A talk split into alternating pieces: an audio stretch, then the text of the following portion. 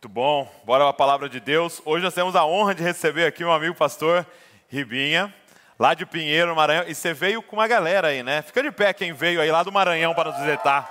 Ó, gente, vamos aplaudir ao Senhor. Que honra.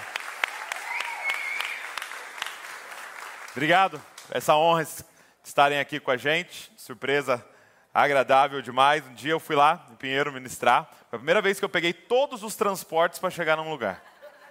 Peguei um avião, um barco, um carro. muito bom, muito bom. Mas foi muito especial. Tempo, acho que tu estava comigo, né? Era o Arthur que estava comigo quando a gente foi. Foi muito legal. Foi um tempo muito abençoado. A gente fez até um vídeo, né? Que a gente fez no YouTube. Muito bom. Vamos lá, gente, para a palavra de Deus.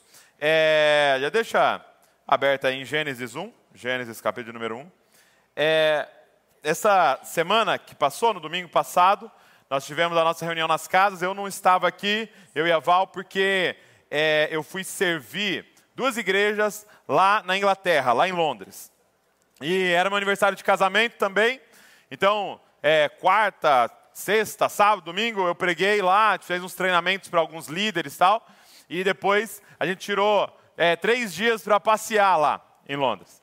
E, gente, pensa num negócio absurdo assim, que é uma cidade toda desenvolvida, né? Num país que a gente tem o costume de chamar de primeiro mundo, e você vê tudo funcionando, e fora a beleza da arquitetura, das construções, teve um dia que um, um casal queria nos levar para conhecer um castelo. Aí levou em um dos castelos lá do, do rei agora, né? Do rei, e a gente conheceu as salas, e cara, era uma coisa assim. Eu, eu nunca tinha visto nada daquilo. Era como, imagina uma sala desse tamanho aqui, uma das salas do castelo, desse tamanho aqui, com uma mesa, gente, para 70 pessoas. Uma mesa assim, ó, para 70 pessoas. Só que tudo era detalhe de ouro, o negócio inteiro. E com quadros na parede assim, que não dá nem para estimar o valor de cada quadro que tinha ali na parede, com os melhores pintores da época. E pela primeira vez eu vi algo assim quando a gente fala de realeza. Assim. Então, a gente começou a passear lá e, e é muito legal, é muito bacana você estar num lugar como esse. Agora, não importa em qual lugar você está no planeta, vai dando uns dias. você já começa com o negócio, meu Deus, preciso voltar para casa. E estava eu e a Val, sem os meus filhos. Então não importa o lugar mais lindo do planeta que você tiver, existe um desejo ardente em você que você começa com não, preciso, não vejo a hora de ir embora. Nossa, olha que lindo, mas eu não vejo a hora de ir embora. Nossa, olha que maravilhoso, mas que dia que é mesmo o nosso voo de volta? Por quê? Porque o pai, a mãe, tem um desejo ardente em si de estar com seus filhos. Para mim, era melhor estar em Bragança Paulista do que em uma das maiores cidades do planeta, porque a questão não é onde, a questão é com quem. Quem está entendendo o que eu estou falando? E por que eu estou falando isso para você? Porque nesse último mês do ano, eu queria lembrar para você o que, que nós estamos fazendo aqui. Acho que é importante, né? O, a virada de ano é uma virada de ciclo. Da gente pensar o que, que nós estamos fazendo aqui? O que, o que, que é isso aqui? Qual é? O que, que nós estamos? Qual, qual que é o plano de Deus que nós fazemos parte, que nós estamos inseridos? E gente, a grande revelação que Jesus veio trazer, a grande revelação que Jesus veio trazer sobre Deus para nós, é que Deus é Pai. Diga comigo, Pai. É lindo quando os discípulos falam, ensina-nos a orar. Você pensa que ele vai falar, ora assim, ó, Criador, Altíssimo, Soberano, é, é, ou todos esses atributos de Deus, mas não, ele fala o quê? Quando vocês forem orar, orem, Pai, Pai nosso. Ele viveu uma vida revelando o Pai de tal forma que no final os discípulos estavam assim: mostra-nos o Pai, e isso nos basta. Ele é um Pai. Agora, deixa eu te falar uma coisa. O Pai, o Deus Pai, ele tem um desejo eterno nele. O Deus Pai, ele tem um desejo ardente dentro dele. Qual você acha que é esse desejo? Se eu sou um pai mau, tenho um desejo dentro de mim, de não importa o lugar que eu estiver, de voltar para estar com os meus filhos. Você imagina o nosso Pai Celestial. A Bíblia chama isso do propósito eterno de Deus, o desejo eterno de Deus. Deus quer, guarda isso, Deus quer morar com seus filhos. Deus quer morar com seus filhos. E aí, Gênesis 1, vamos olhar, Gênesis 1, 1. Eu queria que você, a próxima vez que você fosse ler o Antigo Testamento, é, talvez você vai começar a ler a Bíblia aí em janeiro, falar, vou ler a Bíblia inteira esse ano você lesse o Antigo Testamento com a revelação que Jesus nos deu, de que esse Deus que está descrito aqui é um Pai. Então, quando a gente lê nessa perspectiva, o que, que Deus está fazendo em Gênesis capítulo de número 1? Olha só, no princípio, Criou Deus os céus e a terra, e a terra era sem forma e vazia, havia trevas sobre a face do abismo, e o Espírito de Deus se movia sobre a face das águas, e disse Deus: haja luz, e houve luz. E viu Deus que era boa a luz, e fez Deus separação entre a luz e as trevas, e Deus chamou a luz dia, e as trevas chamou noite, e foi tarde e manhã, e o primeiro dia. Quando você lê pensando, eu estou lendo sobre um pai, o que, que ele está fazendo? uma casa para ele habitar com seus filhos. Você está vendo aqui um pai construindo um lugar para ele morar e ter comunhão profunda com seus filhos. Tanto que, quando você chega no capítulo, quando você chega no sexto dia, olha o verso 26. O verso 26 diz assim: ó.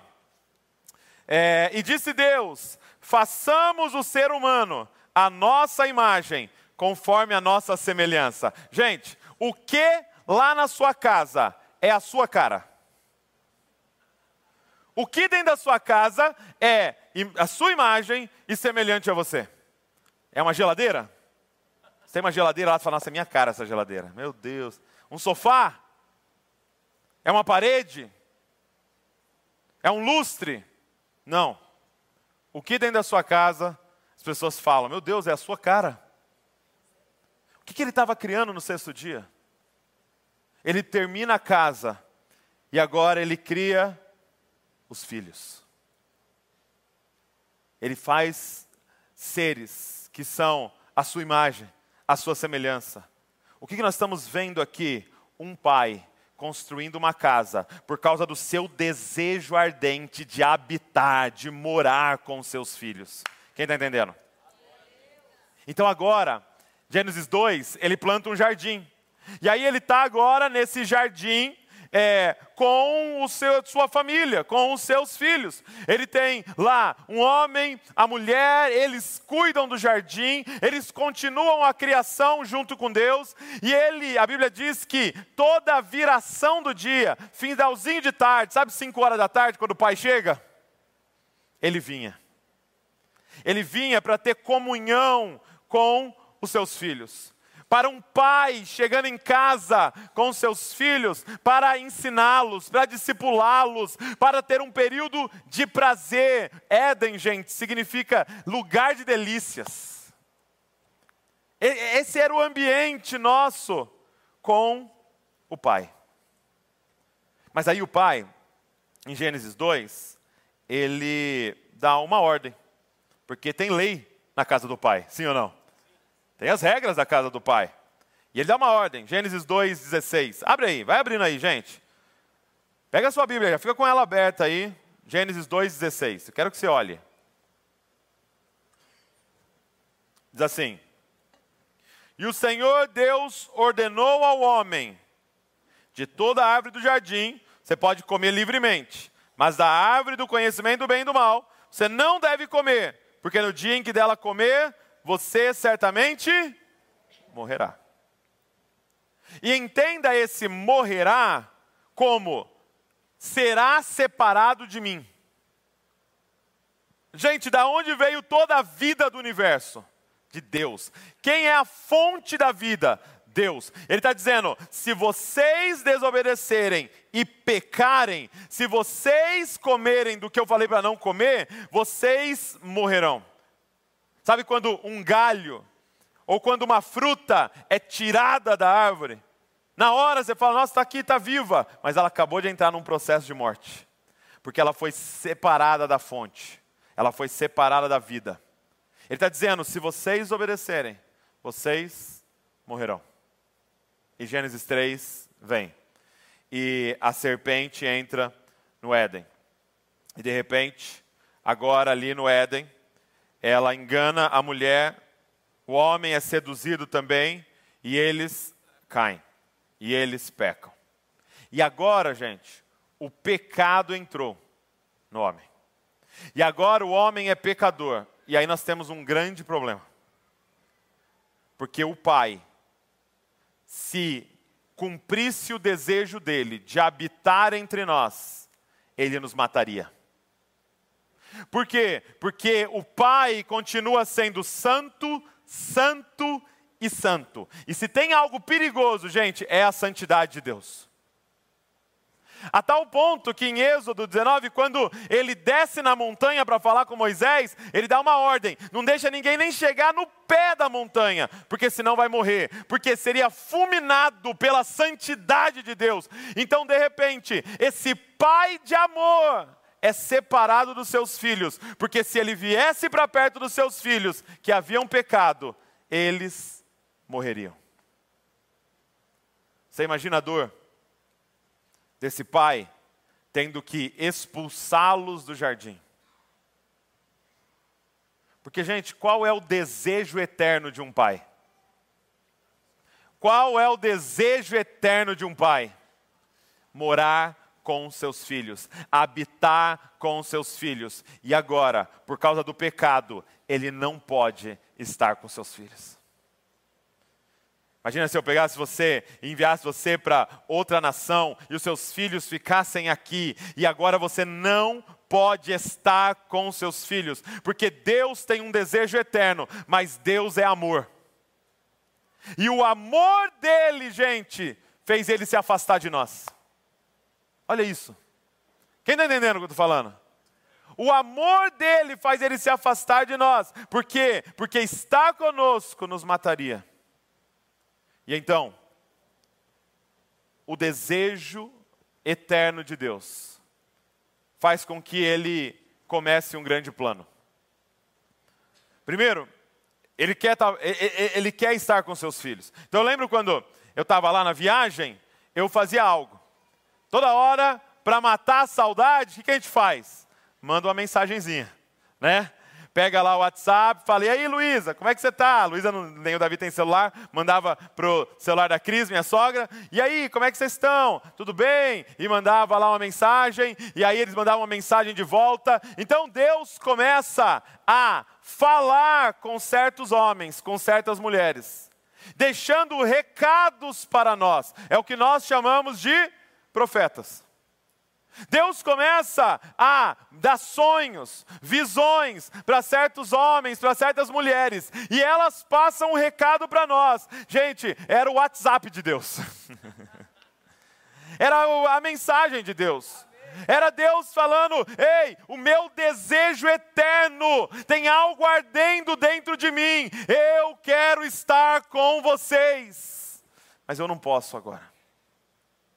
E Ele vai mandando mensagens. E a gente tem muitas dessas mensagens aqui, muitas dessas profecias de homens e mulheres que captavam esse WhatsApp do céu.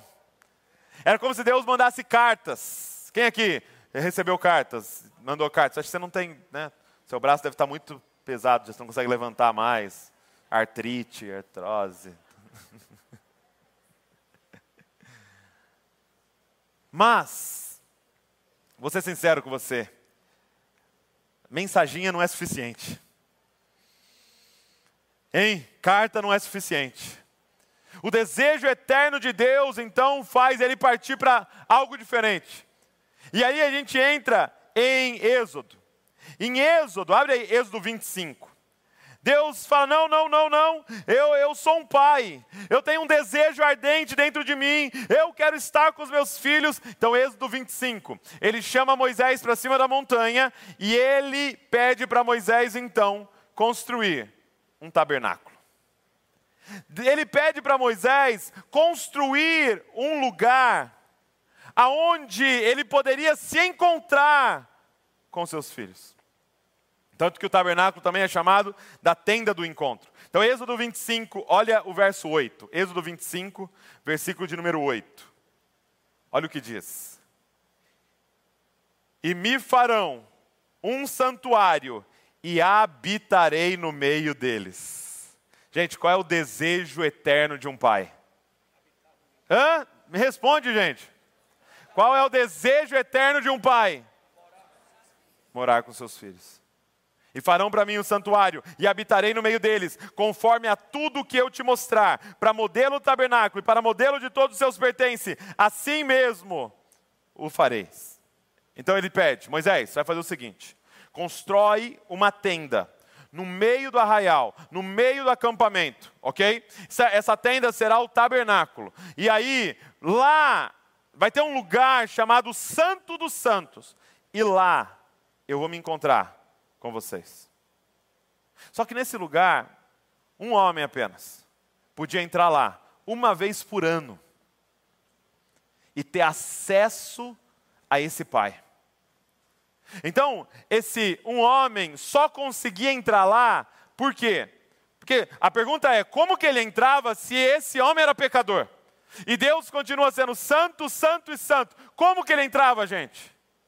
É porque antes ele colocava a mão na testa de um cordeiro e ele confessava os pecados dele. Os pecados dele eram imputados nesse cordeiro. Esse cordeiro era sacrificado e esse cordeiro inocente morria para que esse homem pudesse acessar o Pai. Você tem meia hora de crente, você já sabe do que eu estou falando. Ou seja, presta atenção, ele não tinha acesso ao pai porque ele era bom, ele tinha acesso ao pai porque um cordeiro inocente morreu no lugar dele. E ele acessava. Então, Deus governava Israel através daquela tenda. Tanto que havia uma nuvem que cobria a tenda. Olha que interessante. É, olha quando eles terminaram de construir o que acontece. Êxodo 40, 33. Levantou também o átrio ao redor do tabernáculo e do altar e pendurou é, o cortinado da porta do átrio. Assim Moisés acabou a obra. Verso 34. Então a nuvem cobriu a tenda do encontro e a glória do Senhor encheu o tabernáculo. Olha o pai vindo habitar entre os seus filhos.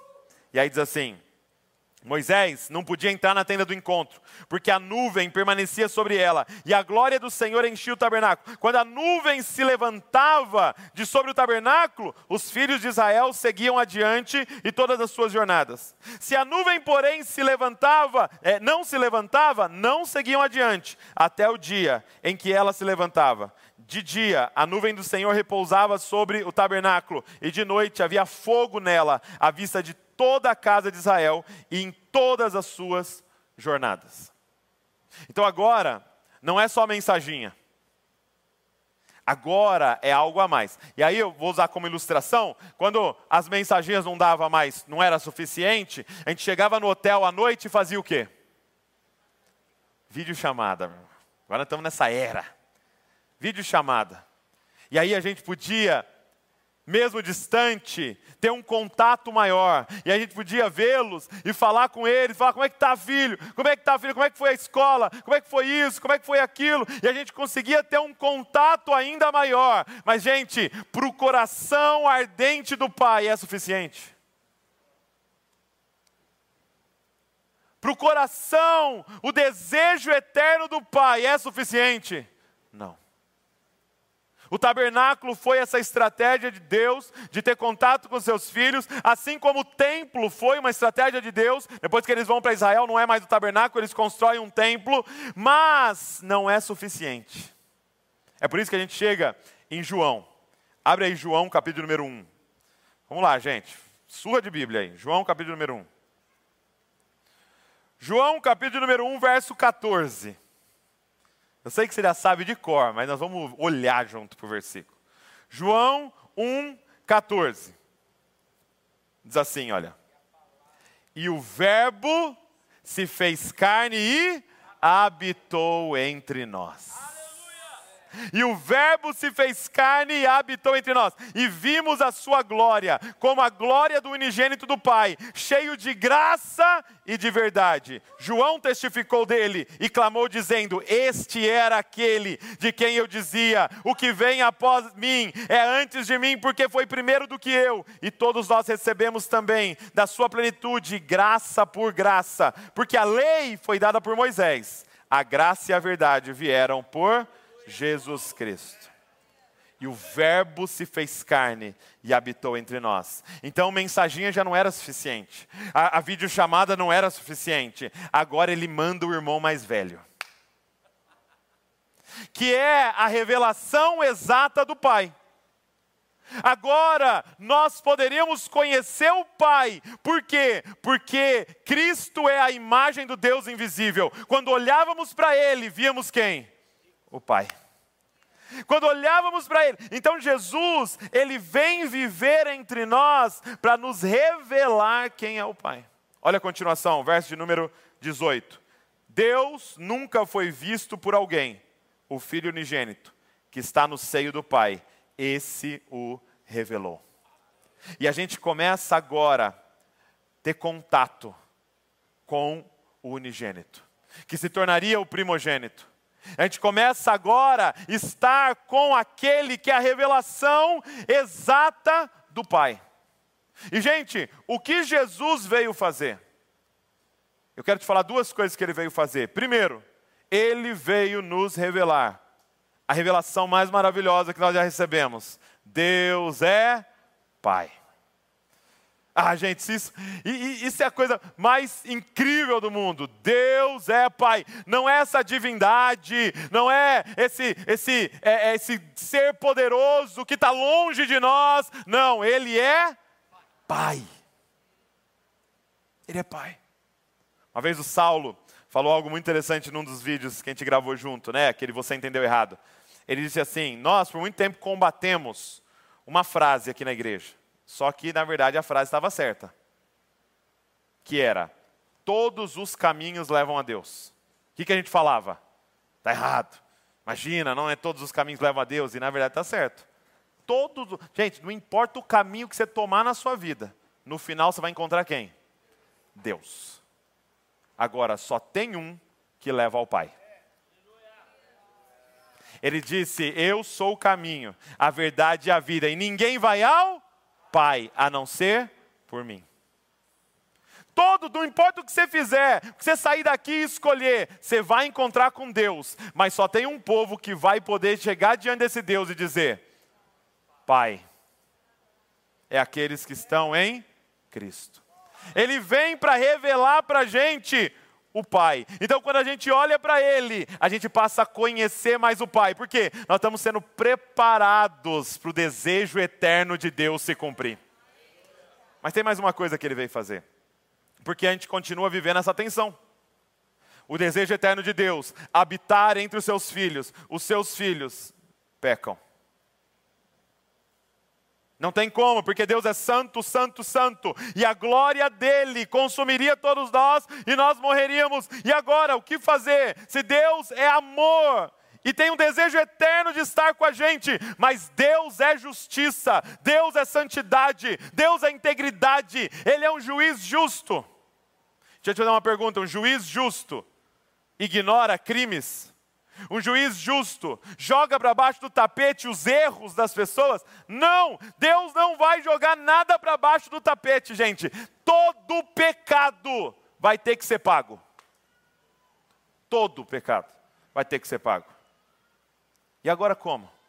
Como que o plano pode ser o plano eterno de Deus? Como que o desejo eterno de Deus pode ser cumprido se nós continuamos pecando?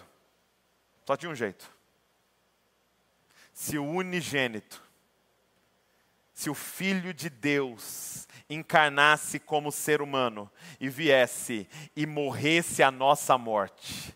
E a ira de Deus que seria derramada sobre nós foi derramada sobre ele. Ele se fez pecado no nosso lugar. Só tinha um jeito.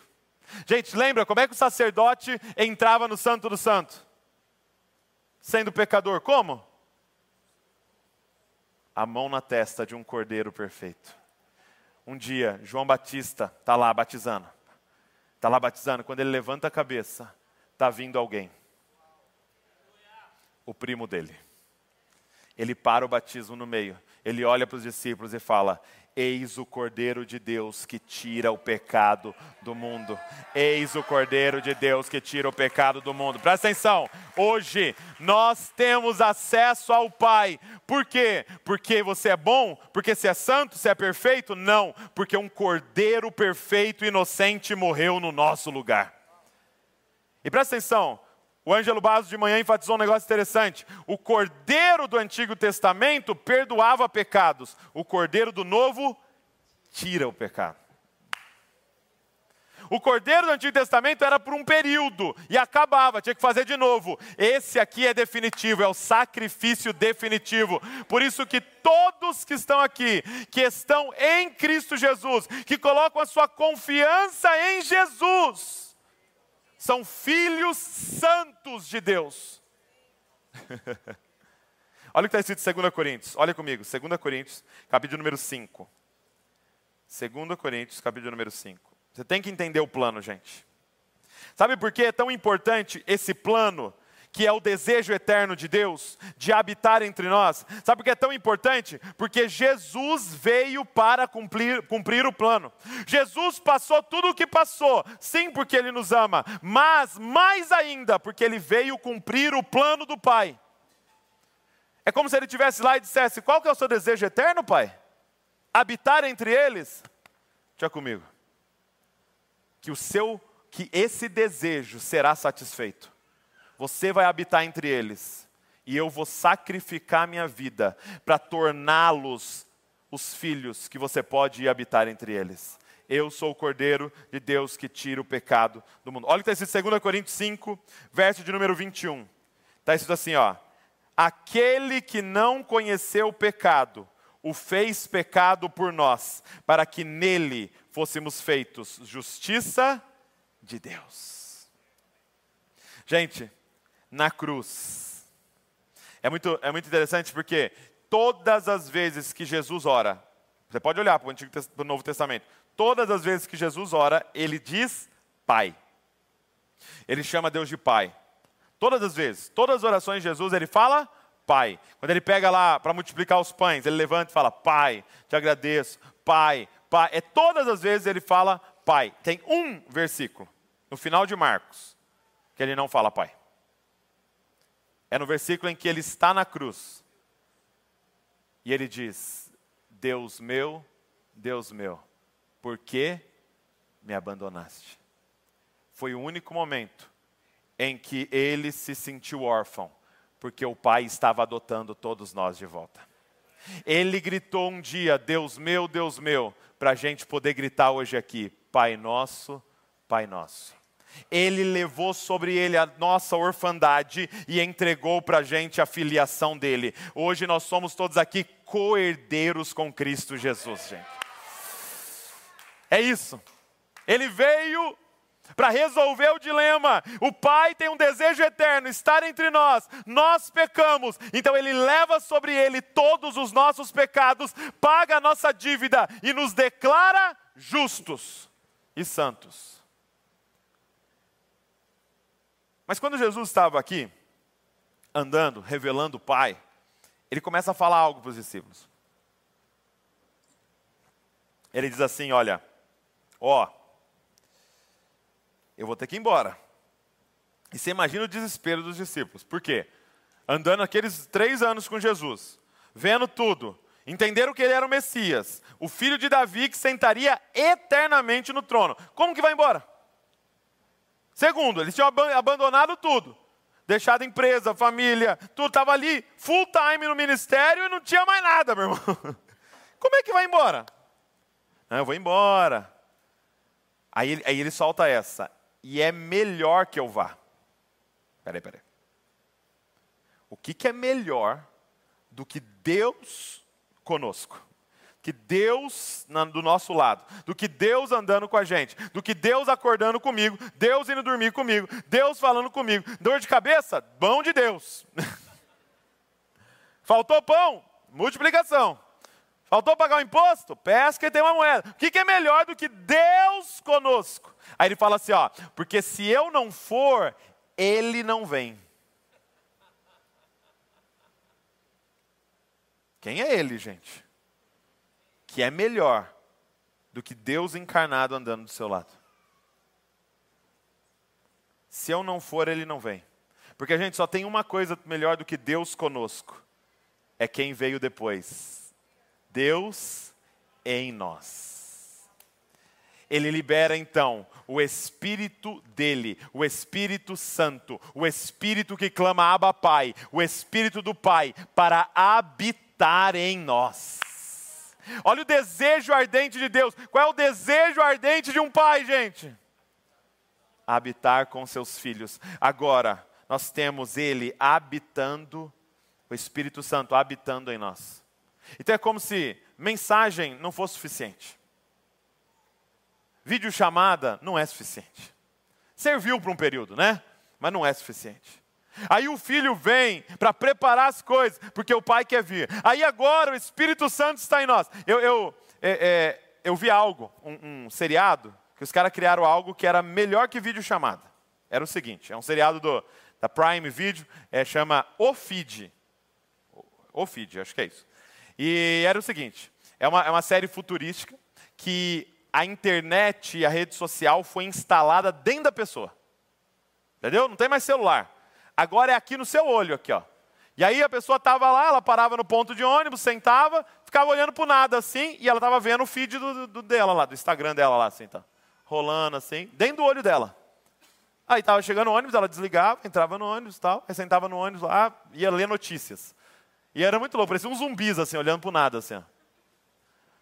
Porque se a gente tirar o celular da mão também parece isso, né? E aí, olha que louco, dava para a pessoa fazer ligação. Então, de repente, a pessoa estava aqui e aparecia uma bolinha com a foto de alguém aqui piscando. Fulano estava ligando para você. Se a pessoa atendia, ela começava a conversar com a pessoa por pensamento. Então ela não estava falando, ela estava ouvindo a voz da pessoa dentro da cabeça dela e a pessoa estava ouvindo a voz dentro da cabeça dele. E melhor ainda, aparecia um holograma na frente da pessoa. Então estava lá no Japão, aparecia um holograma na frente, sim, começava a conversar, desligava e tal. Por que, eu estou falando isso? É mais ou menos o que está acontecendo agora.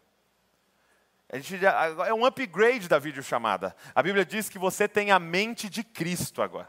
Agora nós temos o Espírito Santo habitando em nós. Agora, a qualquer momento, nós temos acesso ao Pai através do Espírito Santo. A qualquer momento, o Pai pode falar com a gente através do Espírito Santo. Agora nós temos esse contato. Agora você acorda e você pode ser direcionado por Deus, você pode ouvir a voz de Deus, Deus pode falar com a gente, por quê? Porque Cristo abriu esse caminho para nós. Nós fomos reconciliados com o Pai. Mas, meu irmão, não é o suficiente. O desejo eterno de um pai é habitar com seus filhos. O plano ainda não acabou. E aqui chega então a nossa vez. Chega em hoje, em 2022, para iniciar 2023, e eu encerro dizendo para você então o que, que nós estamos fazendo aqui. Por que, que nós estamos aqui? Por que, que o Senhor nos escolheu? Por que, que o Senhor nos salvou? E aí, 2 Coríntios, capítulo número 5, verso 21, nós lemos né, que ele se fez pecado por nós. Mas olha o que diz é, a partir do versículo 18. Diz assim: 2 Coríntios 5, 18. E tudo isso provém de Deus, que nos reconciliou consigo mesmo por Jesus Cristo e nos deu o ministério da reconciliação. Isto é, Deus estava em Cristo, reconciliando consigo o mundo, não lhe imputando seus pecados, e pôs em nós a palavra da reconciliação. De sorte que somos embaixadores da parte de Cristo, como se Deus por nós rogasse. Rogamos a vocês, pois, da parte de Cristo, que vos reconcilieis com Deus. Presta atenção. Todo mundo aqui que nasceu de novo foi reconciliado com o Pai em Cristo Jesus. Mas agora nós recebemos o ministério da reconciliação. Por que, que você ainda está aqui? Porque tem alguém que ainda não está aqui. Você e eu temos uma cidade para alcançar. Você e eu temos uma nação para alcançar. Você e eu temos nações para alcançar. Nós temos o ministério da reconciliação. Nós vamos gastar a nossa vida para cumprir o desejo eterno do Pai. Qual é o desejo eterno do Pai? Vir habitar entre os seus filhos. Sabe por que ele ainda não veio? Porque ainda tem filho que não foi, que não teve um encontro com Jesus, que não foi salvo. E para estes, quando ele vier, serão condenados. Então o amor e a paciência dele estão retendo todas as coisas até que a gente termine a obra. A Bíblia diz, presta atenção nisso, que você lembra que eles construíram um tabernáculo? Lembra? Depois eles construíram um templo, Salomão construiu um templo. Olha só que interessante que está em Atos, capítulo de número 7. Atos, capítulo de número 7. Diz assim: O tabernáculo do testemunho estava entre os nossos pais no deserto, como havia ordenado aquele que disse a Moisés que o fizesse segundo o modelo que tinha visto. Também nossos pais, com Josué, tendo recebido o tabernáculo, o levaram quando tomaram posse das nações que Deus expulsou da presença deles. Foi assim até os dias de Davi. É, que obteve o favor de Deus e pediu autorização para construir uma casa para o Deus de Jacó. Mas foi Salomão que lhe edificou a casa. Entretanto, guarda isso, o Altíssimo não habita em casas feitas por mãos humanas. Então havia o tabernáculo, a glória dele encheu. Havia o templo, a glória dele encheu. Mas aonde que ele quer habitar? Ele não habita em construções feitas por mãos humanas. Eu te pergunto, qual é a única coisa na face da terra que foi a mão de Deus que fez? Olha para o lado aí. É isso aí. Tudo ele falou, haja, haja, haja, mas você, ele fez, ele pôs a mão. Presta atenção, ele não está esperando a gente construir para ele uma grande catedral, ele está esperando a gente construir para ele um santuário feito de pedras vivas, que somos nós. Nós estamos hoje aqui nessa construção. Douglas, o que nós estamos fazendo em 2022 para entrar em 2023? Nós estamos construindo um lugar para Deus habitar. Nós estamos construindo um lugar para o Pai cumprir o desejo eterno dele. Olha como Jesus ensinou a gente a orar: Pai nosso, que estás nos céus. O Pai está em Londres, meu irmão. Mas ele está com um desejo de vir para Bragança. Porque não é sobre onde, é sobre com quem. O pai está no, no primeiro mundo, pense em primeiro mundo. Aonde na verdade Londres, Nova York ficaria tudo, é, né, tudo no chinelo. Aonde ele está. Mas o desejo ardente dele atrai ele para onde? Pai nosso que estás nos céus, santificado seja o teu nome venha o teu reino e seja feita a tua vontade, aqui na terra, como ela é feita no céu. Qual é a vontade do Pai? Olha a oração que ele nos ensinou.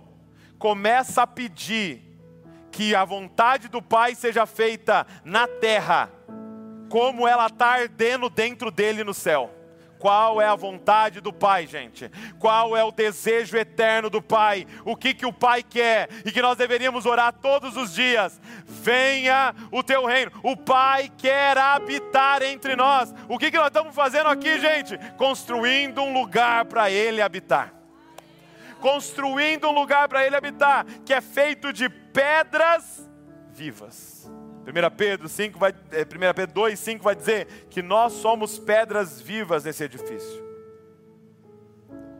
Eu queria convidar você em 2023, cara, a gastar sua vida no desejo eterno de Deus. Assim como Cristo um dia veio e gastou a vida dele inteira no desejo eterno do Pai. Ele disse: Eu não estou fazendo o que eu quero fazer. Eu não vim aqui para cumprir a minha vontade. Eu vim aqui para cumprir a vontade daquele que me enviou. É lindo, porque o Pai envia ele para encarnar e nascer na casa de quem? De um construtor, de um cara que construía casas para falar para a gente o que, que ele veio fazer. Ele veio preparar um lugar para o Pai habitar. O que eu quero dizer hoje é que você é uma pedra viva desse santuário. E que bom que você está aqui. Mas, além de pedra viva, você é um construtor. Você foi reconciliado com Deus. Eu e você fomos reconciliados com Deus através de Cristo Jesus. Mas além de reconciliados, nós somos ministros da reconciliação. No final aqui, nos últimas, nas últimas semanas de 2022, quero te revelar o seu ministério. Está preparado? Ó a profecia agora, ó. Seu ministério é o ministério da reconciliação. Faça isso cantando, faça isso pregando, faça isso fazendo teatro, faça isso com uma peça, faça isso com um design, faça isso entre os empresários, faça isso na favela, faça isso gritando na rua, faça isso com camiseta, faça isso com futebol, faça isso da forma que você tem habilidade para fazer, mas saiba que o seu ministério é o ministério da reconciliação. Nós fomos chamados para encontrar as pedras. Gente, eu acho linda essa ilustração, porque você consegue ver os, os ministérios, né? Cada, cada dom de Cristo nessa tarefa de construir o santuário. Então, por exemplo, os evangelistas, o que eles fazem, gente? Os evangelistas, eles encontram as pedras. Então eles estão aí, ó, pela, pela cidade, encontrando as pedras. E todo lugar que eles vão, eles transformam num, numa caça às pedras. E eles querem trazer as pedras. Só que quando as pedras chegam, que eles trazem, elas chegam como, gente? Toda pontuda, espetando todo mundo. Né? Você chega perto dela, corta você a pedra nova que chega aqui. E aí entra os mestres. E aí entram os pastores que começam o quê? A talhar a pedra. Ih, meu irmão, aí é marretada. Por que você acha que chama pregação? Discipulado. E começa a lixar. E lixar dói, gente. E marretada dói. E começa a talhar a pedra. E qual é o objetivo? Deixar cada dia mais parecido com a pedra de esquina deixar cada dia mais parecido com a pedra angular, Cristo Jesus. Então nós vamos nos tornando cópias de Jesus dia após dia, sendo talhados. E aí vem o ministério profético. o ministério profético é: que pedra é essa? Que parte da construção essa pedra tem que ser encaixada. Quem é essa pedra? E aí a gente começa a discernir quem é essa pedra. E aí vem o ministério apostólico e encaixa essa pedra exatamente aonde ela deveria estar. E aí essa pedra precisa despertar que ela não é só uma pedra, mas ela também é um construtor. Sabe por que você ainda está aqui? Porque se o pai tem um desejo tão ardente de estar com você, não era mais óbvio ele já ter te levado? Sim ou não? Já tinha um infarto fulminante aqui, já caía, pronto, estava com o pai. Por que, que você está aqui ainda? Porque tem gente que não está aqui ainda. E que o pai está chamando você para alcançar, você para encontrar, você. Você está entendendo por que, que a gente oferta? Não tem nada a ver sobre é, receber multiplicado, muitas vezes mais, como o Léo falou aqui.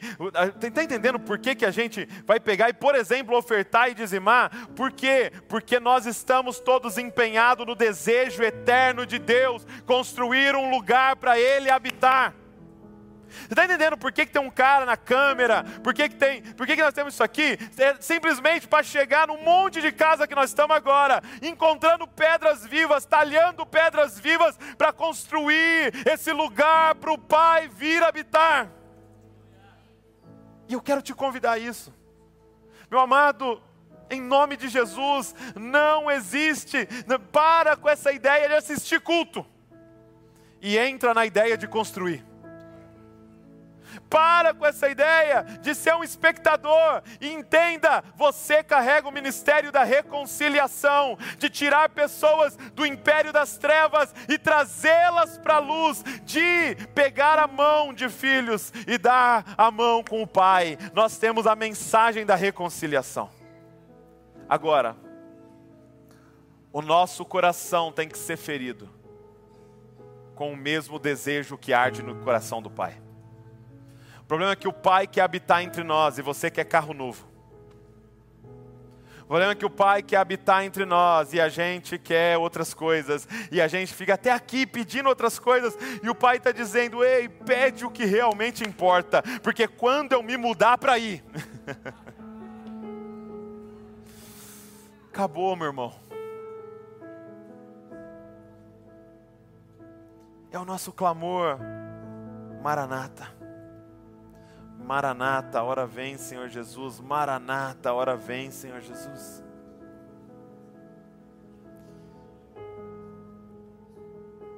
Primeira Coríntios 15, 20, ele diz assim: Mas de fato, Cristo ressuscitou dentre os mortos, sendo ele as primícias dos que dormem.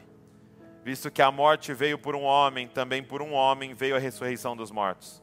Porque assim como em Adão todos morrem, assim também todos serão vivificados em Cristo.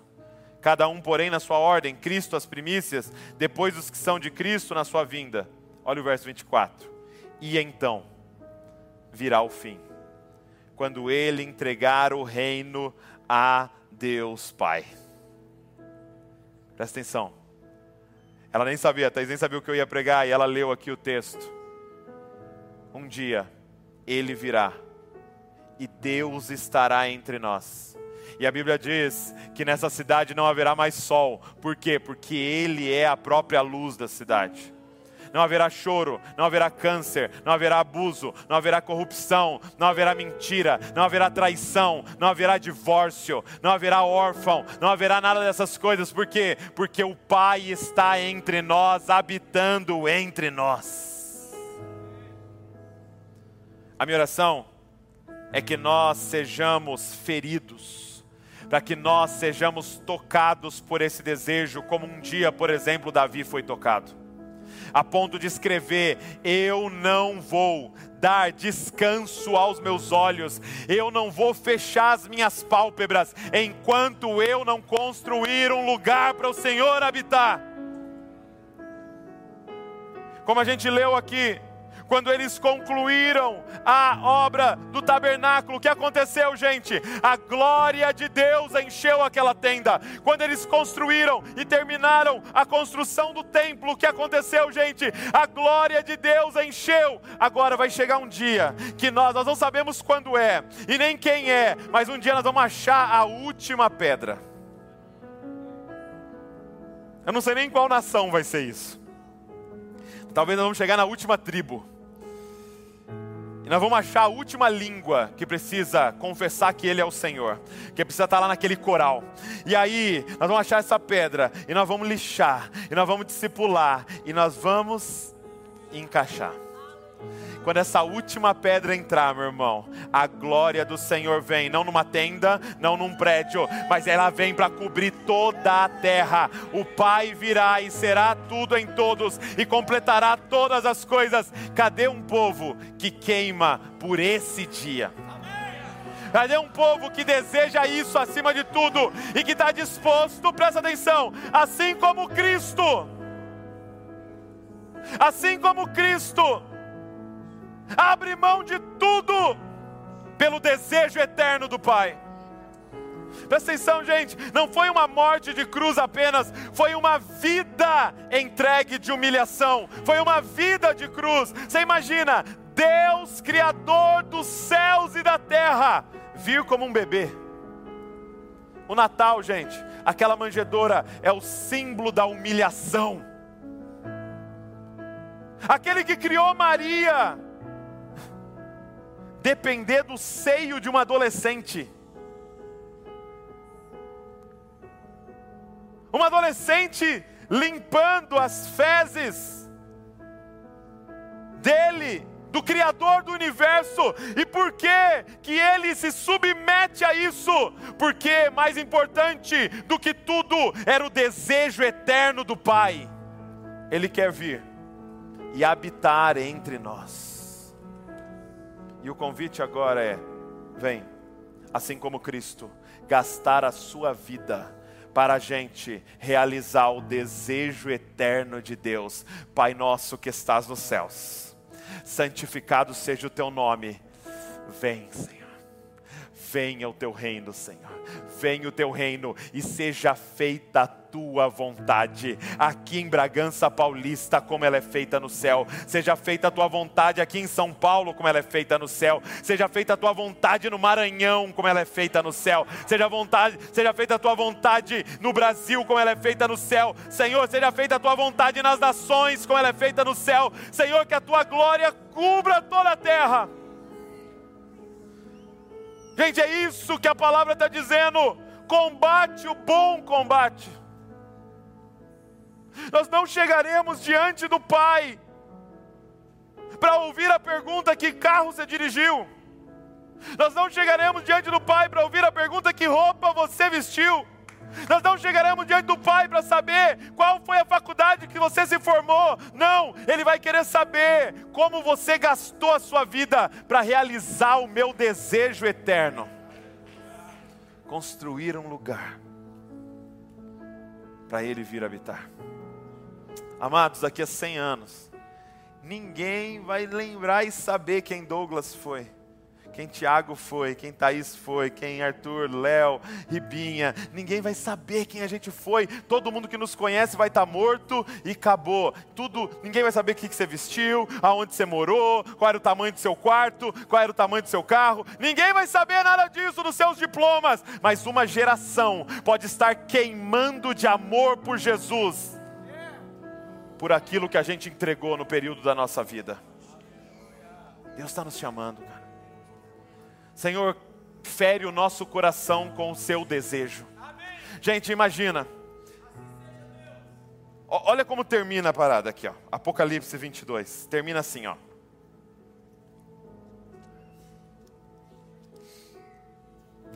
Falando sobre a última igreja. Diz assim, olha. Apocalipse capítulo número 22, diz, verso 17: E o Espírito e a noiva dizem: Vem. E quem ouve, diga: Vem. E quem tem sede, venha. E quem quiser, tome de graça da água da vida. Presta atenção. E o Espírito e a noiva dizem: Vem. O que, que significa? Que a igreja do fim, ela e o Espírito Santo terão o mesmo desejo o, Espí o que o Espírito está clamando, vem, Pai. a igreja tem o mesmo desejo. Ela não se reúne para pedir outra coisa, a não seja Maranata. Ora vem, Senhor Jesus. Vem, Senhor. Venha o teu reino e seja feita a tua vontade aqui na terra como no céu. Senhor, fere o nosso coração com esse desejo eterno, Senhor. Senhor, coloque em nós o anseio de Davi, Pai coloque em nós o anseio de Davi, entrega para nós a chave de Davi, entrega para nós o tabernáculo de Davi, Senhor. Senhor, que a gente seja consumido por um desejo, Senhor. Uma coisa peço ao Senhor. Uma coisa pedimos ao Senhor: nos deixa habitar contigo todos os dias da nossa vida e contemplar a tua beleza e meditar no teu santo templo. Senhor, vem. Senhor, encontra aqui as pedras vivas, Pai. Senhor, encontra aqui neste lugar os construtores, homens, mulheres, jovens, adolescentes, casais, idosos, crianças, que vão gastar a vida para construir um lugar para o Senhor habitados. Vão gastar a vida, Pai, com o ministério da reconciliação, Pai. Meus amados, vai valer a pena. Meus amados, eu estou chamando vocês para maior empreendimento da história da humanidade. Ah, meus amados, vai valer a pena. Gaste a sua vida com pedras vivas.